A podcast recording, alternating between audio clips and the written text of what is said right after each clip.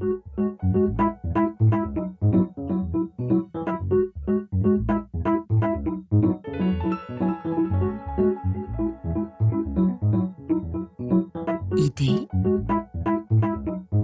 Pierre-Édouard Deldic. Bonjour, l'aplatissement du monde, la crise de la culture et l'empire des normes. C'est le titre de l'essai stimulant de notre invité aujourd'hui, Olivier Roy. Selon lui, nous assistons non à une guerre des cultures, mais à une remise en cause de la culture elle-même.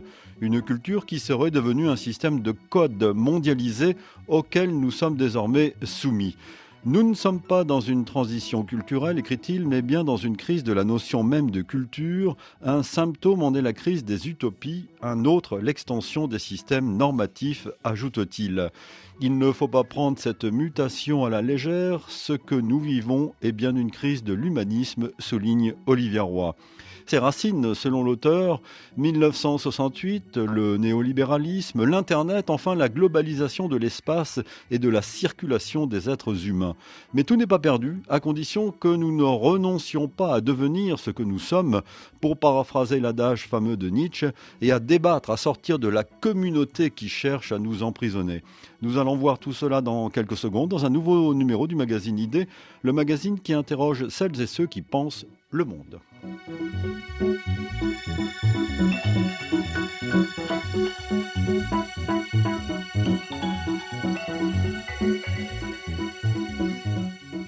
Bonjour Olivier Roy. Bonjour. Merci d'être à ce micro. Vous êtes, dois-je le rappeler, politologue, professeur à l'Institut universitaire européen de Florence. Un mot sur cet euh, Institut européen de, de Florence?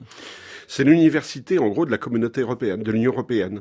Et donc, ça a été créé par Bruxelles, et c'est surtout européen, mais aussi très international. Alors vous êtes auteur de nombreux ouvrages sur le Moyen-Orient, l'Asie centrale, l'islam, mais également sur la, religion. Ce sont des, thèmes de travaux, de recherche que vous avez euh, euh, conduits euh, parallèlement en quelque sorte.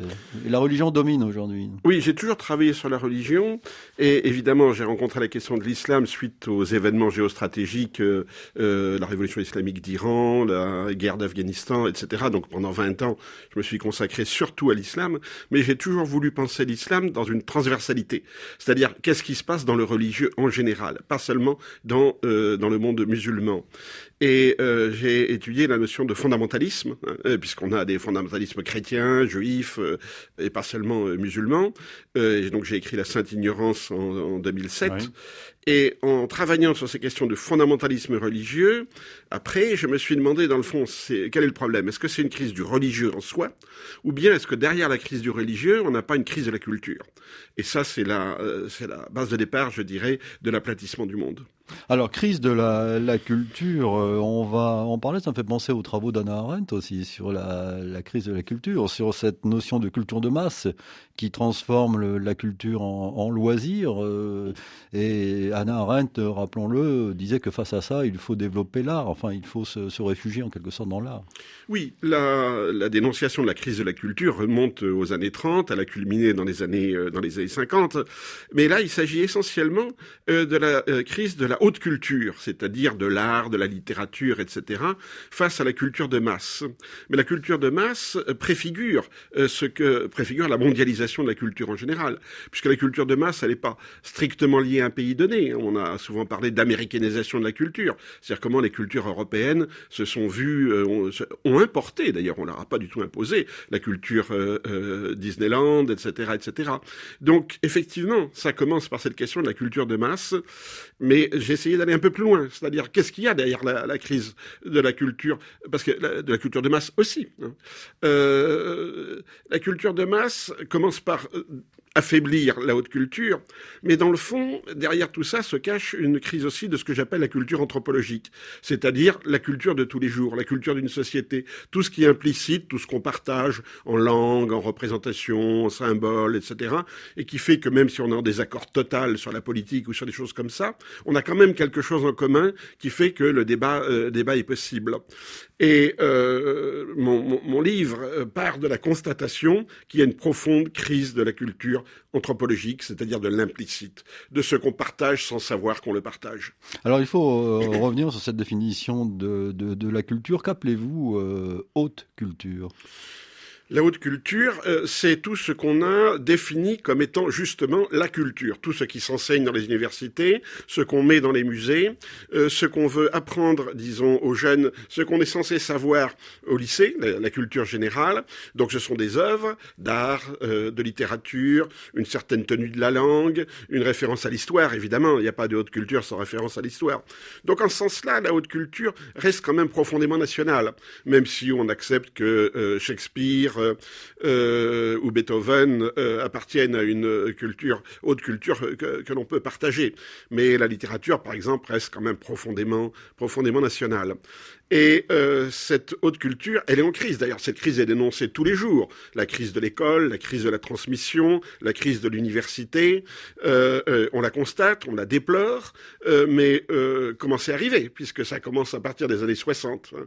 En gros, moi je dis que le départ de la déconstruction de la haute culture par les autorités, pas du tout par des contestataires. C'est quand on a commencé à abandonner le latin euh, dans les années 60. Alors, je suis pas du tout pour l'imposition du latin, mais c'est un symptôme. Hein. Quand d'un seul coup, quelque chose qui ne servait à rien, euh, ben on dit ça ne sert à rien. euh, voilà. Ça, Olivier Roy, c'est très important. Ça ne sert à rien, donc on, abandonne. Donc on abandonne. C'est voilà. une notion utilitariste. Oui. Et ça, on le voit, on voit cette notion utilitariste s'emparer petit à petit euh, du, du, collège, du lycée, de l'université. Hein. C'est la fameuse déclaration euh, de euh, Sarkozy sur la princesse de Clèves, hein, où il dit qu'il est inutile euh, que des gens qui passent un concours d'attaché d'administration lisent la princesse de Clèves. Bon, et ça, ça me paraît très grave. C'était dit sur le plan de la plaisanterie, bien sûr, chez, chez Sarkozy, mais c'est justement qu'on abandonne la notion de gratuité, d'inutilité, ce qui faisait qu'on partageait quelque chose qui ne servait à rien. Et maintenant, il faut que tout serve à quelque chose, donc il faut que tout soit mesuré.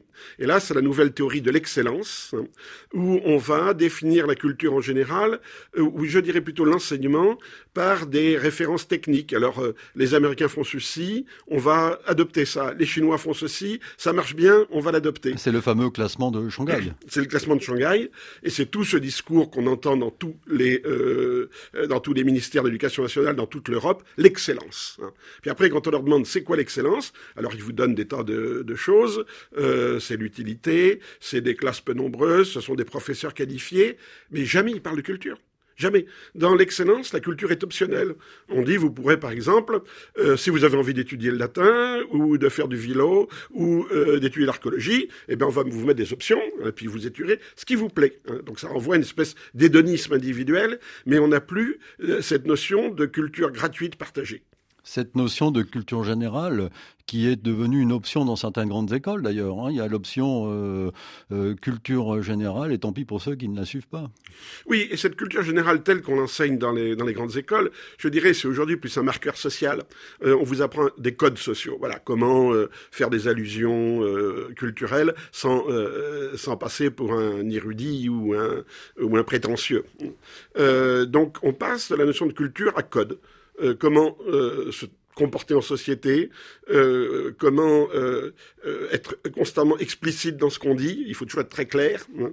Euh, on supporte plus maintenant la plaisanterie, l'ironie et toutes ces, toutes ces choses-là. On est dans l'utilitaire et le transparent. Or, la notion de haute culture suppose qu'il y a des choses qui nous échappent, qui ne soient pas transparentes. Euh, en religion aussi, d'ailleurs. Euh, aujourd'hui, non. Tout doit être explicite. Tout doit être codé. Et, ce codage systématique, euh, pour moi, c'est la fin de la haute culture. Alors, certains diront, là, je me fais l'avocat du diable, Olivier Roy. Certains vont, vous dire, oui, mais c'est bien, ça démocratise la culture, c'est l'accès de la culture à tous.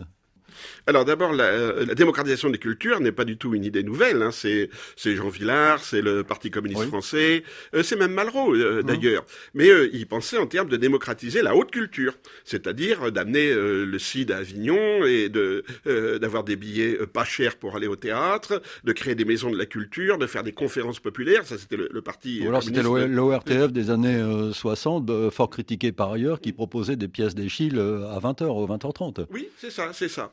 Mais là, on n'en est plus du tout, euh, plus du tout là. Euh, euh, c'est pas une question de permettre l'accès à la haute culture pour les classes populaires, c'est la destruction de la haute culture. C'est-à-dire que la classe populaire n'ont accès à rien. c'est ça toute la différence. Parce qu'elles ne sont même plus maintenant dans les codes sociaux qui vous permettent d'intégrer le monde du travail, par exemple, ou le, monde, évidemment, où l'on gagne bien sa vie. donc on a une, au contraire une désaffection des classes populaires, une exclusion des classes populaires, mais la haute culture, dans le fond, permettait aussi aux classes populaires d'accéder, de, monter socialement. Une fois qu'elles maîtrisaient le corpus, c'était tout le rôle de, l'école autrefois. Euh, ça, c'est complètement fini. Donc, en gros, on a enlevé une échelle hein, qui permettait la haute culture, mais on l'a remplacée par rien. Alors cette notion de, haute culture est, passionnante et donc euh, en voie de disparition, on l'a bien compris, mais il faut préciser, Olivier Roy, ça va mieux en le disant, qu'il ne s'agit pas d'un complot, il s'agit d'une évolution des sociétés. Oui, bien sûr. Aujourd'hui, on cherche toujours le responsable. Hum. Alors, on va accuser la culture woke, on va euh, accuser le multiculturalisme, on va accuser l'immigration, on va accuser tout ce qu'on veut. Hein. Mais euh, il faut voir que cette déconstruction de notre culture a commencé dans les années 60 par euh, les gouvernements, disons, sur une base plutôt technocratique. C'est sous De Gaulle qu'on a renoncé au latin. ensuite, c'est sous Giscard d'Estaing qu'on a créé le collège unique, etc., etc. et là, on a, je dirais, une continuité droite-gauche sur les 60 dernières années ou 70 euh, euh, euh, dernières années dans cette déconstruction de la haute culture. Mais ça a rencontré assez peu, enfin exactement le discours qui s'opposait à ça était un discours conservateur un discours de la nostalgie. Hein. C'était bien mieux avant, avant tout le monde avait accès à la haute culture, etc. Ce qui n'est pas vrai. Euh, la société française a toujours été évidemment une société de classe, et euh, le système euh, scolaire que la Troisième République avait mis sur pied, qui était un très bon système scolaire, permettait à un certain nombre de jeunes des milieux défavorisés d'accéder aux classes supérieures. Mais il ne s'agissait pas du tout de créer une espèce d'homogénéité, d'homogénéité sociale. mais je crois aussi que c'est pas seulement une question de politique gouvernementale. Euh, cette politique est motivée par la, volonté de moderniser la société, hein, très clairement. Mais il n'y a pas que ça qui s'est passé. On a eu euh, mai 68. effectivement, je voudrais revenir sur les, différentes causes de ce mouvement qui naît, et là aussi il faut le préciser, euh, ça va mieux en le disant, Olivier Roy, que ce n'est pas un mouvement national, c'est un mouvement qui couvre l'ensemble de la, de la planète et, notamment ce que l'on appelle entre guillemets l'Occident en particulier. Et donc vous vous attribuez cette évolution à quatre causes que j'aimerais que nous reprenions ensemble. Euh, les valeurs des années 60, euh, enfin fin des années 60, les années post-68, euh, l'apparition d'Internet, la mondialisation financière néolibérale qui, compte pour beaucoup et la, globalisation géographique en quelque sorte. Hein. Pourquoi ces valeurs, euh, reprenons la, première cause, euh, des années, la fin des années 60 avec 68, ont participé à la destruction de cette euh, culture? Alors d'abord, le mouvement de 68 n'est pas seulement en France. Hein, non, bien, sûr, qui est un mouvement international aussi. C'est un mouvement euh, qui était extrêmement contestataire par rapport à la notion même de culture, bon, qui était considérée comme une culture bourgeoise. Euh, et évidemment, il y avait une bonne part de, euh, de vérité là-dedans. Euh, et puis aussi, ce sentiment un petit peu que cette culture était à bout de souffle. Moi, j'étais étudiant donc en Cagne en mai 68, donc on était en plein, en plein dedans, et on était les parfaits sujets de cette haute culture. On passait notre temps à faire du latin, du grec, de la philosophie, etc et on, a fait la révolution. Parce que on avait le sentiment, c'était plus, plus intuitif qu'autre chose, que cette haute culture était à bout de souffle et qu'elle s'était transformée en espèce de conservatisme des attitudes, des valeurs, etc. Et c'est pour ça qu'on avait ce rejet, pas tellement de De Gaulle comme personnage, mais de la société euh, gaulliste. Mais qu'est-ce que 68 a mis à la place? Alors 68 a mis en avant le concept de désir, c'est-à-dire que d'un seul coup, le désir devenait positif, alors que dans toute jouir sans entrave. jouir sans entrave. Mmh. Dans toute la tradition chrétienne euh, le désir était soit exclure, soit encadré, contrôlé, etc. Et on pourrait même dire, comme psychanalyse aussi, par exemple, euh, le désir, il n'était pas bon en soi. Il fallait euh, évidemment le mettre sous le contrôle du, du moi. Mais dans l'esprit mai 68, on a donc euh, le remplacement, je dirais, de l'individu rationnel des, Lumières et du libéralisme par l'individu désirant. D'un seul coup, le, désir est la mesure de toute chose. Alors, à l'époque, ça a paru comme une formidable libération, évidemment. Et puis, on s'est aperçu petit à petit que la libération du désir, euh, est de pair avec une autre forme de domination, euh, la domination sexuelle. C'est-à-dire qu'à ce moment-là, la liberté sexuelle était, elle n'a jamais été totale, mais enfin, elle s'auto-justifiait et elle autorisait des formes de domination euh, qui seront contestés évidemment plus tard. Euh, donc je crois que euh, les années 60, ça a été la mise en avant d'une nouvelle forme d'individualisme. C'est le, mot-clé, Olivier Roy, individualisme. Oui, individualisme. Ah, Alors, euh, mais 68 n'a pas inventé l'individu. Hein. C'est le XVIIIe siècle, la philosophie des Lumières, etc. Mais les Lumières avaient mis en avant un individu universel, l'individu rationnel. Voilà. Tandis que mai 68 va mettre l'individu désirant. Et à ce moment-là, on a un individu qui est beaucoup plus narcissique, qui pense beaucoup plus à lui. Et alors ce qui est très intéressant quand on regarde euh, l'évolution de mai 68, c'est que politiquement, c'est un échec total. Euh, mais comme si, dans le fond, ils s'en fichaient un peu, les gens de, de 68. Et qu'on a abouti euh, à deux mouvements, apparemment contractoires, mais qui pour moi le sont pas. La création de petites communautés, hein, pas forcément de hippies, mais entre autres de, de hippies ou des fermes dans le sud, et ça, on se retrouve entre soi, pour jouir entre soi. Et puis, beaucoup de 68ers sont passés euh, à un nouveau type de capitalisme, hein, euh, comme, je dirais, entrepreneurs individuels, avec des idées nouvelles, évidemment complètement détachés du, du, du, passé, donc beaucoup plus ouverts à l'innovation. Et on a vu, donc, effectivement, beaucoup de 68 heures, euh, devenir des intellectuels euh, du, euh, de, la, globalisation, des, des chefs d'entreprise, oui, et du néolibéralisme. Hein, Les startups, c'est tout à fait dans l'esprit mai 68. On part de zéro, on n'a aucune entrave et, on exerce son, son imagination, sa liberté personnelle, etc. Donc il y a ce, mouvement de, de, de 68, des post-68, et il y a donc cette mondialisation néolibérale. Alors, le tournant néolibéral, c'est les années 80, avec Thatcher, Reagan, etc. Thatcher, et vous le rappelez dans le livre, qui disait que la société n'existe pas, seul existe l'individu. Oui, elle ajoutait la famille après, euh, parce que quand même, bon, euh, euh, mais oui, la société n'existe pas. On n'a que des individus, et, donc on n'a qu'un marché en face de soi, qu'un marché global. Et qu'est-ce qui compte dans ce marché? C'est la valeur. Hein. Donc tout se mesure, tout s'achète, tout se vend. Et on a eu à partir de là une marchandisation euh, d'espace euh, qui ne relevait pas de l'économie autrefois. Par exemple, l'intimité, euh, la sexualité, hein, qui d'un seul coup vont être marchandisés. Alors par tous les produits, bon, je pense les films porno, le Viagra, tout ce que vous voulez, et d'autre part euh, la mesure de, la souffrance. C'est-à-dire à tout moment, euh, on peut demander, exiger euh, des dommages intérêts parce qu'on a souffert. La, la, souffrance, c'est l'envers de la jouissance. C'est la même logique dans le fond.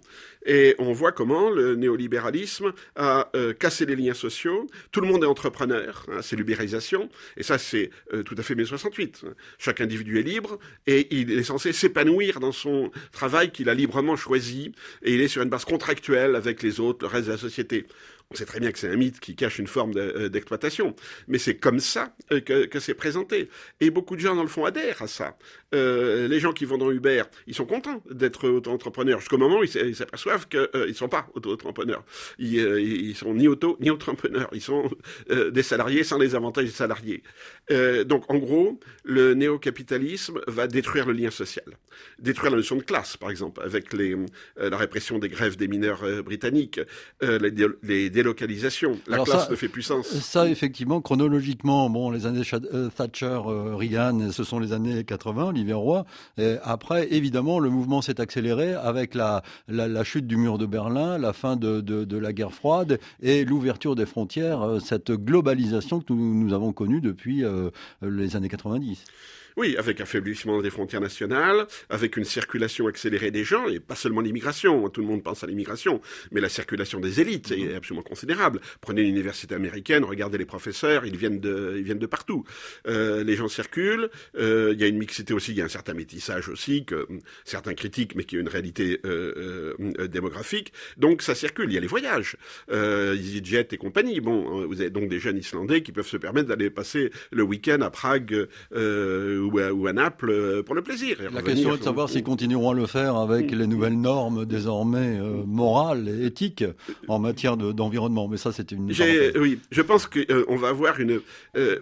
on va dans deux sens. Hein. Soit on va continuer sous une autre forme, soit au contraire, on va assister à des tentatives de recréer un lien social.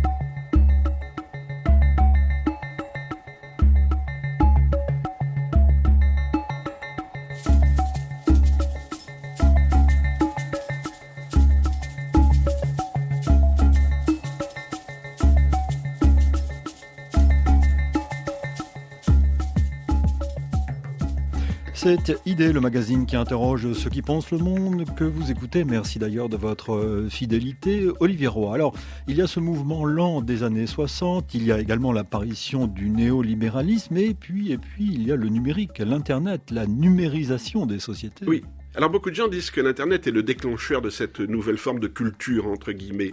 Moi, je ne suis euh, pas vraiment d'accord. On constate que les grands thèmes qu'on voit sur Internet, l'individualisation, euh, je fais ce que je veux, euh, les communautés affectives, c'est-à-dire où les gens se regroupent par affinité, etc., ça existait avant. Mais Internet leur a fourni un formidable terrain, ou plus exactement, Internet leur a offert un monde alternatif. C'est-à-dire qu'ils n'ont plus besoin d'essayer de créer, de réaliser ce qui, c'est pour eux les nouvelles valeurs dans leur vie quotidienne avec leurs voisins, dans leur quartier, etc., ils peuvent se déterritorialiser. Ils peuvent se mettre dans un monde où on n'a pas à s'occuper euh, de ce qui nous différencie vraiment des autres, ou une espèce de fusion imaginaire avec ses semblables et une haine inextinguible pour ceux qui ne sont pas nos semblables. Voilà, ce qui est quand même Internet, c'est vraiment eux et nous, hein, ou moi et, l'autre. Bon, euh, parce qu'Internet. La guerre de tous contre tous. Oui, vous n'avez pas besoin de faire de compromis. Internet, hein. euh, vous vous ne parlez qu'à des gens qui pensent comme vous et vous passez votre temps, enfin vous, bon, façon de parler, mais euh, on passe son temps à injurier l'autre, celui qui n'est pas dans votre dans votre groupe. Tandis que la vie quotidienne, évidemment, c'est des compromis. Le lieu de travail, même la famille, bon, les voisins, le lieu de travail, etc. Il faut apprendre régler euh, des, micro-conflits, il faut apprendre à mettre de l'eau dans son vin, etc. Sur Internet, pas la peine, pas la peine. Donc c'est une exacerbation de la désocialisation. Ça n'a pas créé la désocialisation, mais ça l'a totalement exacerbée. Et puis, par rapport à la culture, dans Internet, il n'y a pas de haute culture. Bon, vous pouvez évidemment regarder les œuvres complètes de Shakespeare gratuitement, hein. euh, euh, mais c'est pas, pas, l'objet. Euh, dans Internet, on est dans ce que j'appelle des subcultures. C'est-à-dire, on se euh, réunit. Il y a subculture et non pas sous-culture. Hein, oui, parce qu'en français, sous-culture, ça veut dire inférieur, etc. Mais on peut, euh, voilà, en gros, par exemple, vous êtes un passionné de manga. Bon, eh bien, vous allez euh, vous mettre en communauté sur Internet avec des amateurs de manga qui peuvent vivre à Madagascar, en Californie, et même au Japon d'ailleurs, hein, et euh, euh, vivre dans cette communauté euh, d'affinité sans jamais rencontrer les gens réellement, hein, euh, et dans le fond, euh, sans que la culture réelle de ces gens ait une importance. Hein. Parce que même les Japonais, quand ils vont s'adresser à d'autres sur Internet, ils vont pas ramener la haute et vieille culture japonaise. Ils vont au contraire, euh, j'allais dire, simplifier leur propre culture pour en faire un véhicule d'interaction et de codage avec tout le monde. Donc aujourd'hui, la haute culture, elle est dans le fond évincée par la montée de ces subcultures. Un très bon exemple, c'est Halloween. Hein. Halloween, on peut dire que ça vient d'une culture anthropologique. Oui, bon, bah, à un moment donné, en Irlande ou chez les Celtes, voilà, il y avait euh, une mythologie, il y avait des pratiques, il y avait tout ça. Euh, ça passe sous forme folklorisée aux États-Unis. Et puis ce segment d'Halloween, d'un seul coup, se mondialise, complètement codé. C'est-à-dire Halloween doit être la même chose partout. Vous avez ce truc extraordinaire, c'est que euh, euh, à la mi mi-octobre 2022, le gouvernement saoudien a organisé lui-même les fêtes d'Halloween à Riyad. Hein. Donc dans le pays théoriquement le plus musulman, où on ne supporte pas qu'il y ait d'église, etc. c'est le gouvernement qui, organise Halloween. Tout en interdisant évidemment euh, les cérémonies soufis et chiites musulmanes. bon, on a un cas typique comme ça de cette extension d'une sous-culture qui va être adoptée partout, parce que dans le fond, la vraie culture entre guillemets, hein, la vraie culture, mais votre vraie culture nationale n'a pas, pas d'importance. C'est non pertinent. Voilà. On fait Halloween de la même manière partout. Précisément, Olivier Roy, parce qu'il s'agit de culture nationale mmh. et qu'on ne peut pas, semble-t-il, avoir une culture nationale à l'ère de la globalisation. Il faut, il faut que tout soit compris par tout le monde. Oui, c'est ça, c'est ça le problème. La globalisation est un défi pour la notion même de culture nationale. Et alors, en, France, entre autres, on le vit sur la nostalgie grincheuse. Hein. Oh là là, bon, Molière, Proust, etc. D'abord, Proust est traduit, bon, un peu partout. Mais euh, on ne s'affronte pas au défi, on se replie sur un communautarisme franco-français euh, au lieu de se poser euh, les problèmes de cette, de cette mondialisation. Alors, la mondialisation, il faut évidemment qu'on se parle, hein, et qu'on parle avec des gens qui ont tous une culture propre, une langue propre, etc. comment on fait eh ben, Aujourd'hui, c'est le globish. On se parle dans un anglais qui compte à peu près 1500 mots. Alors, ça ne veut pas dire que, individuellement, on n'utilise que 1500 mots. On connaît bien plus en général que 1500 mots, mais on n'est pas sûr que la personne d'en face connaisse les mêmes mots au-dessus de, ce, euh, cette cote de 1500. Euh, Donc on va spontanément réduire son vocabulaire. Par exemple, on va pas dire siblings, hein, qui veut dire frères et sœurs, on va dire euh, sisters and brothers, parce qu'on est sûr que l'autre va comprendre. Siblings, on n'est pas sûr. Alors on va épurer euh, l'anglais, le simplifier, et ça donne le globish. Le globish qui est la langue de communication internationale. Et alors cette, euh, cette tendance à tout simplifier dans la communication, on le retrouve évidemment avec euh, les émotis, on le retrouve avec Internet, et on va explicitement de, vider la langue de tout ce qui est trop personnel, trop national et trop euh, subjectif, parce qu'on n'est pas sûr que l'autre comprenne. Alors on va éviter les blagues, hein, parce que il euh, n'y a rien de pire évidemment euh, qu'une blague française dans, au Texas, par exemple. Bon, ça, en général, ça marche pas. Ou inversement. Inversement. une blague japonaise en France, je suis pas sûr qu'on saisisse bien. Donc pour faciliter la compréhension, on va éliminer, oui, tout ce qui est trop national, tout ce qui est subjectif et tout ce qui peut être à double ou triple sens. Voilà.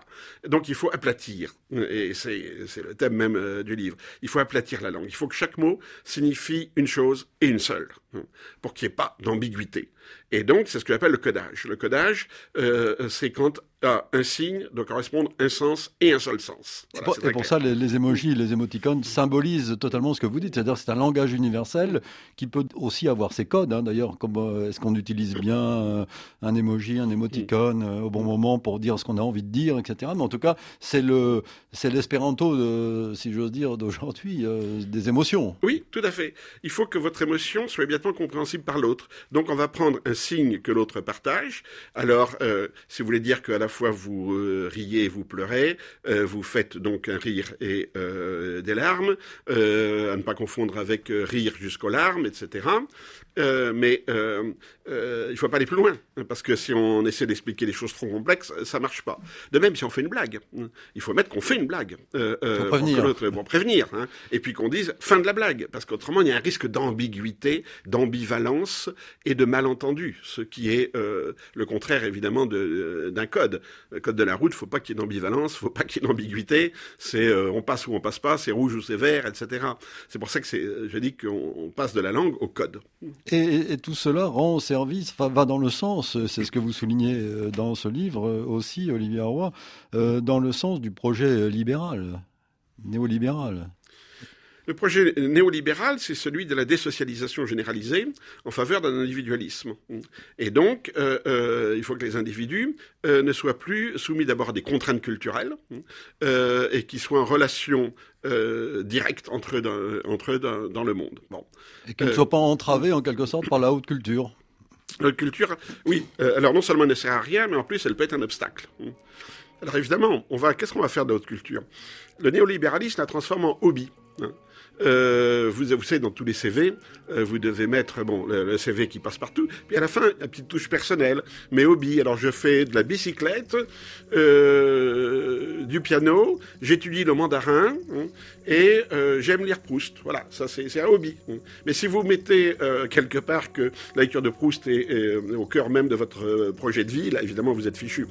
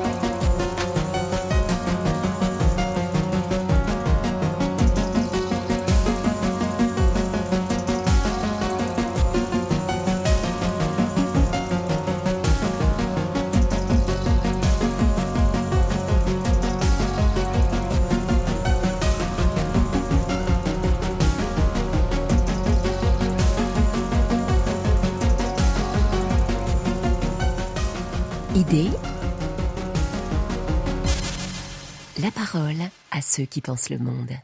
Olivier Roy, alors cette euh, question de l'acculturation euh, est une vieille question aussi, c'est-à-dire que euh, l'homme n'a pas cessé d'abandonner une culture pour en adopter une autre en fonction des circonstances historiques, en fonction des bouleversements, non? Alors, Est-ce que nous ne serions pas en train d'assister à une, une autre, euh, un autre moment à l'échelle mondiale d'acculturation au profit d'une autre culture C'est toute la question. C'est toute la question. Euh, j'ai fait un choix dans mon livre, hein, euh, et j'espère avoir tort. Bon, euh, dans l'histoire, les, les déculturations, c'est-à-dire des crises d'une culture, il y, en a constamment. Euh, la culture euh, gauloise en France a été détruite par la conquête romaine. Elle subsiste dans quelques mots, quelques petits trucs, euh, l'hydromel, bon, des choses comme ça, l'alouette. Bon, mais enfin, la culture gauloise, a, on a beaucoup beaucoup de mal à penser comment les Gaulois pouvaient eux-mêmes penser. Bon. Euh, mais on est devenu euh, gallo-romain, et d'ailleurs plus romain que, euh, que gallo. Bon, donc on est passé à une autre culture, la culture latine, la culture romaine, oui, qui est le creuset de ce qui a fait la, la, la France. Donc là, on a une acculturation, c'est-à-dire on passe d'une absence de culture à une nouvelle culture. Le colonialisme a énormément détruit les cultures, ça c'est clair et net. Hein. Mais on peut dire aujourd'hui qu'il y a une culture latino-américaine qui n'est pas la culture espagnole, qui a vraiment bon. Alors il y a les évidemment, de ces euh, euh, déculturations. Euh, les Inuits, les Indiens d'Amérique, c'est-à-dire ces, gens qui qu'on a parqués dans une espèce de réserve obligatoire ou pas, et où ils se sont autodétruits par l'alcool, la drogue, etc. Parce qu'ils ont perdu leur repère culturel et ne se sont jamais sentis acceptés dans, dans la nouvelle culture. Donc, ces crises de la culture, ces petits apocalypses locaux, ça a toujours existé. Mais en gros, on a toujours eu une nouvelle culture dominante euh, qui a pu être influencée par les cultures dominées. On a eu des, changements. Bon, la culture ottomane, par exemple. Bon, euh, et même, je dirais, bon, c'est un truc extraordinaire. Les Mongols. Les Mongols ont été des destructeurs par excellence. Euh, et puis, un siècle après, qu'est-ce qu'on a? On a une nouvelle culture, voilà, qui est essentiellement musulmane et qui produit des œuvres d'art et des penseurs remarquables. Bon. Donc, qu'est-ce qu'il y aurait aujourd'hui de différent? Euh, Beaucoup de gens pensent qu'on est dans l'américanisation du monde. Mais moi, ce que je dis, c'est que ce qu'on appelle l'américanisation, c'est justement le visage de la globalisation. Ça n'est pas la culture américaine. Euh, les Américains ne parlent pas globish entre eux. Euh, ils ont également beaucoup de sous-langues, mm-hmm. subcultures, etc., etc. Mais ça n'est pas la culture dominante. McDo, c'est pas une culture. McDo, c'est un codage euh, de la nourriture, de la vie quotidienne, etc. Euh, comme Ikea, comme euh, ces choses-là. Mais quand on prend On n'adopte pas la culture scandinave. Bon, c'est pas vrai. donc aujourd'hui, je vois la déculturation. Et je constate qu'elle est remplacée non pas par une nouvelle culture, mais par un système de codage, c'est-à-dire par une absence de culture, un vide de la culture. Et c'est ça qui m'inquiète. Et tout le monde n'est pas d'accord avec moi, heureusement, heureusement d'ailleurs. Certains pensent qu'on est dans une transition culturelle, donc on est la génération de la crise, mais qu'on va voir apparaître de nouvelles formes de culture. Un, bon lieu du débat, où c'est absolument euh, évidemment euh, central, c'est la question, par exemple, de la crise de la masculinité. Euh, toute culture va organiser euh, le sexe, le genre, le mariage, les filiations, etc. Bon. Et il y a des cultures qui sont plus ou moins euh, masculines, phallocrates, patriarcales, etc. Mais en gros, toute culture est patriarcale. bon, mhm. il y a un débat entre anthropologues, mais euh, euh, il y a une variation dans la place des femmes, le rôle des femmes, etc. C'est sûr. Mais globalement, toute culture est, euh, est patriarcale. Pas forcément patrilinéaire, pas forcément patrilocale, mais patriarcale et toute culture, d'une certaine manière, a instauré la domination masculine. Bon, sous des formes, encore une fois, plus ou moins euh, fortes et visibles. Alors maintenant, avec euh, euh, la, la, critique de la masculinité, il y a cette idée que par la pédagogie, on peut recréer, un, déconstruire et reconstruire une masculinité qui ne soit pas prédatrice. Voilà, c'est cette idée-là. Et donc on met en place ce que j'ai appelé une pédagogie autoritaire, hein, c'est-à-dire où on est appelé à éduquer nos, nos, nos garçons en particulier, où l'éducation nationale est appelée à utiliser de nouvelles normes, etc. Mais on sait que ça n'est pas spontané. On sait que les, garçons, spontanément, euh, à quelques bon, euh, éléments près, euh, ne vont pas s'auto-déconstruire comme mâles. Donc il faut une pédagogie. Et l'idée qu'on a, pas seulement dans les mouvements féministes, hein, mais chez euh, beaucoup de, euh, penseurs euh, hommes aussi, c'est que petit à petit, on va instaurer un nouvel habitus, une nouvelle manière de relation, et qui va faire culture. Et qu'à un moment donné, on sera dans une nouvelle répartition des rôles, des genres, etc. Je le souhaite, mais je suis extrêmement sceptique parce qu'il n'y a aucune base sociale euh, là-dedans et aucune base culturelle au sens anthropologique. Il y a cette idée qu'on part euh, de zéro, exactement, qu'on part du mal hein, euh, et qu'on va reconstruire, déconstruire le, le, le, mal dans tous les sens du terme pour passer à une nouvelle formule un nouveau codage des comportements. De façon euh, un peu hors sol, en fait. Oui, hein, parce qu'on reste dans le codage. On reste dans le codage. Tout doit être explicite, tout doit être dit. Et il y a un problème euh, euh, bah, du rapport entre le codage et le vécu. Parce que là, on est plutôt dans le dressage que dans la construction d'une nouvelle culture. Mais je peux me tromper. Hein, je peux me tromper. Et ça, on le saura évidemment dans, dans une ou deux générations. Et la deuxième critique qui peut s'adresser à mes thèses, c'est euh, bon, d'accord, on est dans une société de déconstruction du lien social, de crise du lien social, ça, tout le monde est d'accord. Euh, évidemment, il y en a qui accusent euh, le néolibéralisme, d'autres l'immigration, d'autres ceci, d'autres cela. Mais on est d'accord sur la crise du lien social. Mais il y a une demande de lien social. Et ça, je suis absolument d'accord. Il y a une demande de lien social. Les gilets jaunes, c'est l'exemple même euh, de gens qui proviennent de cette euh, désocialisation, hein, par le déplacement euh, géographique, urbain, etc., par l'éloignement du lieu de travail, par le fait que le lieu de travail n'est plus le lieu de socialisation, par le resserrement sur la famille vraiment restreinte, parfois seulement la mère avec enfants, etc., mmh. etc., la reconstruction permanente du lien familial, bon, les familles recomposées, tout ça. Et on voit comment les Gilets jaunes, ça a été une demande de reconstruction d'un lien social. Une demande aussi adressée à l'État. De, demande qui n'a pas été entendue sur le euh, fond. qui n'a pas été entendue et qui a été matraquée. bon, ça faut, euh, il faut le dire. Et le problème des Gilets jaunes, c'est qu'ils euh, n'ont pas trouvé le territoire où s'exprimer. Parce que soit c'était le rond-point, hein, et le rond-point c'est la désocialisation euh, euh, évidente. Si vous les ronds-points, on tourne en rond, on tourne en rond, on pose trois barbecues et qu'est-ce qu'on fait après? Ou bien ils, ont, ils sont descendus dans la ville. Bon, et là, euh, ils se sont fait cogner dessus. Euh, la, la, réponse de l'État, et c'est pas seulement en France, hein, je dirais, mais la réponse de l'État, c'est le lien social, il passe par l'État. C'est-à-dire l'État va faire des lois ou faire des trucs pour, oui, bon, l'essence est trop chère, on va subventionner, on va faire des prêts à taux zéro pour je sais pas quoi, etc., etc. Mais c'est pas là. si on veut du lien social ça doit partir des, gens. Et là, on matraque systématiquement. Mais aussi, ceux qui cherchent du lien social, euh, finalement, ils le trouvent où? Ils le trouvent dans des petits territoires. Hein. Euh, donc le rond-point, la zone à défendre, euh, Occupy Wall Street, les places de Tahrir, etc. bon, et euh, alors ça, c'est plutôt la gauche, hein. mais à droite, c'est pareil. À droite, c'est pareil. On demande le rétrécissement du monde. On demande d'être protégé euh, dans son petit espace. C'est la question de l'identité qui, qui, est posée par euh, ces gens de droite. Oui, souvent. oui, mais la gauche, aussi, droite. Euh, la gauche aussi pose le problème de l'identité. Euh, et là, à droite, ce sont les gated communities. Hein. Alors, on va créer des espaces protégés, éventuellement avec des murs et trucs comme ça, pour que les pauvres, finalement, ne viennent chez vous que comme femmes de ménage. Hein c'est le territoire national qu'on va essayer de fermer par des murs. Euh, c'est de plus en plus le territoire régional. On voit à quel point aux États-Unis, par exemple, vous avez une régionalisation.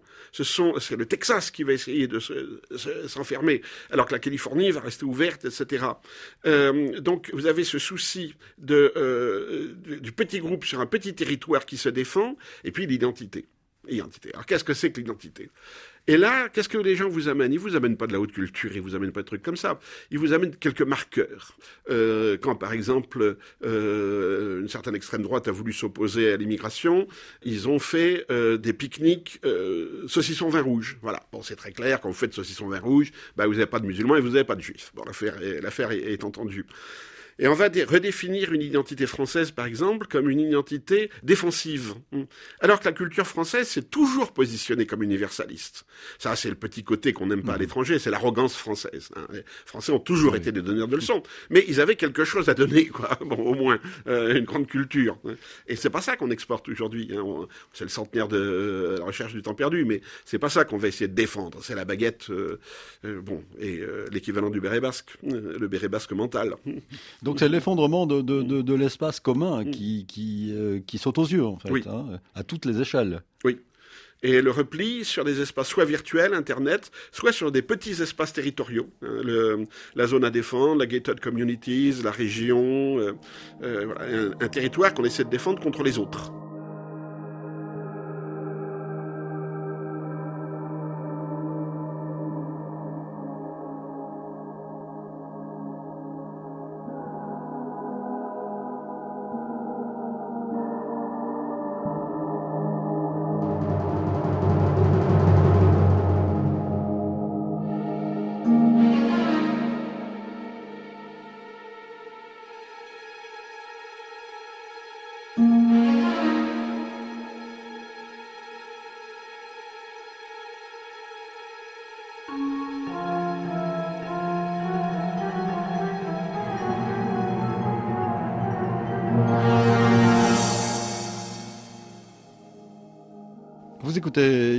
Parlons avec Olivier Roy de l'aplatissement du, monde, pour reprendre le titre de, son livre, publié aux éditions du Seuil.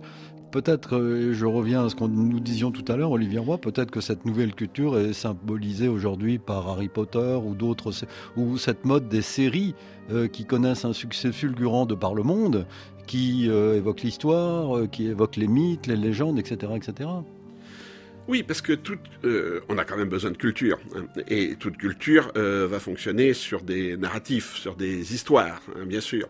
Alors, on, on, on, reconstitue en permanence euh, des scénarios, quoi, des, des narratifs. Et les alors, narratifs, on... c'est un des mots les plus à la mode d'ailleurs aujourd'hui. Hein, oui, narratif. oui, oui, c'est un discours, hein, parce que doit être explicite, un, narratif. alors, la culture, justement, suppose un implicite et on va piocher dans l'histoire, mais c'est pas du tout pour nous resituer dans une dimension historique. Euh, l'histoire, c'est une espèce de réservoir de belles histoires. Et la chronologie n'a aucune importance. Donc dans Game of Thrones, euh, vous pouvez très bien donc avoir euh, un dragon, un château fort euh, et un élément de science-fiction. Ça n'a aucune importance. On va mélanger tout ça.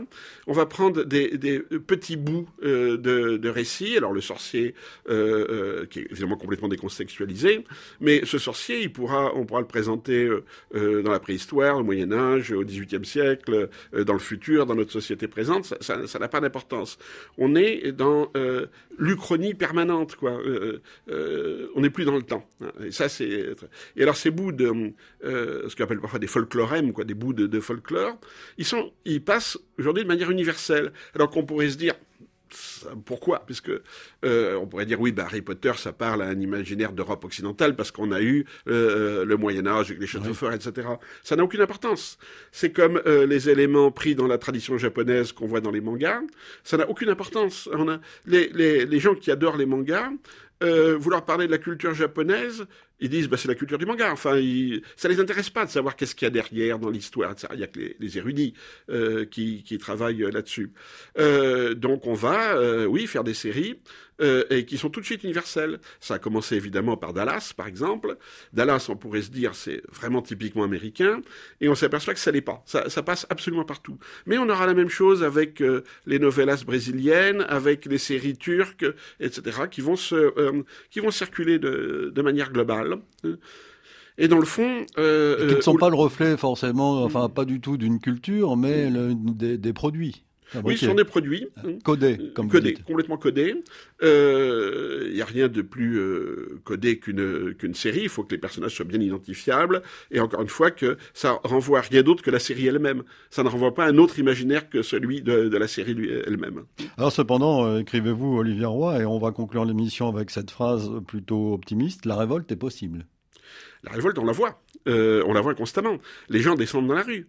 Euh, en France, depuis 1995, on a à nouveau des, des manifestations de rue qui euh, font descendre des centaines de milliers de personnes. Et alors, ce qui est curieux, c'est que ces manifestations ne sont jamais au sujet des thèmes que nos politiciens considèrent comme centraux euh, dans la vie politique française, l'identité, l'immigration, l'islam, etc. C'est toujours sur des questions de euh, du social, au sens parfois très simple du terme, euh, le niveau de vie, les retraites. Plus que jamais. Plus que jamais. Mmh plus que jamais. Euh, le, le prix de l'essence, en fait, toutes ces choses-là. Et ça, ce décalage entre le psychodrame qu'on vit dans les grands débats sur l'identité, immigration, etc., et ce qu'on voit comme vrais mouvements sociaux est, est sidérant. Je veux dire, les Gilets jaunes n'ont jamais posé la question de l'immigration, de l'islam ou de ces trucs-là. Dans les Gilets jaunes, on trouve des gens de tous les partis. Hein. Il y a des, il y a des Fronts Nationaux, il y a des euh, France Insoumise, euh, il y a des Français de souche, il y a des, il y a tout ce que vous voulez. Hein. Mais ça n'a jamais été la question euh, des, Gilets jaunes. Donc quand un mouvement pose les vraies questions, euh, euh, la classe politique politique fait comme si ça n'était pas la vraie question. La vraie question, ça reste l'identité. La question aussi, c'est de savoir si on peut encore débattre. Il faut confronter ces idées. Les, partager, les, discuter avec les autres et ne pas rester euh, enfermé dans sa communauté, dans son groupe, croyant que nous sommes autonomes. Pas du tout. Oui, mais aujourd'hui, on a une crise du débat. Pas seulement parce que euh, chacun vit dans son monde euh, propre avec des gens qui pensent comme lui, mais parce qu'on veut criminaliser les idées de l'autre. Maintenant, on n'arrête pas de faire des procès jusqu'à criminaliser les intentions euh, des autres. et quand le, débat devient comme ça impossible et qu'on demande de résoudre les problèmes par des mesures autoritaires, alors c'est la fin de la démocratie. Mais il y aurait, est-ce qu'il est possible d'éteindre cette, enfin, de, de, de, de faire euh, en sorte que cette culture, cette haute culture persiste, euh, Olivier Roy. Il y a toujours une soif d'apprendre quand même. Alors, je ne sais pas si elle est numériquement euh, importante. il, y a toujours il y aura toujours des individus qui auront envie de, de, se cultiver, qui, qui, seront curieux et qui auront envie d'utiliser, ben, étonner les réseaux, enfin peut-être pas les réseaux sociaux, mais Internet pour se, cultiver. Est-ce que tout n'est tout n'est pas perdu? Non. Alors je, je, sens bien cette euh, nostalgie de la haute culture. Alors quand elle devient évidemment répressive, c'est-à-dire il faut se replier sur la haute culture, c'est contre-productif. Mais il y a une nostalgie, il y a une demande. Il y a une demande. Euh, D'abord, on voit que euh, la littérature n'est pas morte. Ça, ça, produit, ça produit, ça produit. Vous avez des romans et des romans de, de, de qualité, qui ne sont pas toujours ceux qui euh, sont les plus vendus, mais c'est une autre, une autre affaire. Ça, ça a toujours existé. Ce ne sont pas ceux dont on ne parle le plus souvent. Vous avez d'excellents romans, hein. euh, remarquablement bien écrits, euh, et vous avez, euh, oui, une demande de poésie, une demande de musique, etc. Une demande de compréhension du monde, et quelles que soient les frontières. Hein, là, ça existe toujours. Alors, évidemment, c'est un peu écrasé par cet aplatissement du monde, mais ce mouvement existe toujours. Oui, et il est le problème, c'est qu'il est mal soutenu ou pas soutenu par les institutions qui soit veulent revenir à un espèce de néoclassicisme qui ne colle plus, à rien, c'est le discours conservateur chez nous du, niveau qui baisse, hein. euh, euh, soit qui est laissé au, privé, c'est-à-dire cultivez-vous, mais oui, allez-y, euh, sur Internet vous trouvez tout pour vous cultiver, ce qui est vrai. Euh, mais à condition de bien choisir, évidemment. Oui, mais c'est euh, une, c'est une culture individuelle. On se construit son bagage culturel. On ne construit pas un lien culturel. Et, euh, et là, je pense que euh, à la base, oui, il y a, c'est un désespoir, c'est un, un désespoir que les gens construisent, reconstruisent un lien social à la base. Merci euh, Olivier Roy. Euh, votre essai euh, s'intitule L'aplatissement du monde, la crise de la culture et l'empire des normes. Il est publié au seuil dans la prestigieuse collection La couleur des idées. Merci. Idée réalisée évidemment par Vanessa Rovansky. Retrouvez cette émission sur le site de la radio ou sur votre moteur de recherche préféré en tapant RFI Idées par exemple. Nous vous donnons rendez-vous samedi prochain pour une semaine d'actualité dimanche pour de nouvelles idées. Dans un instant, un nouveau journal sur RFI.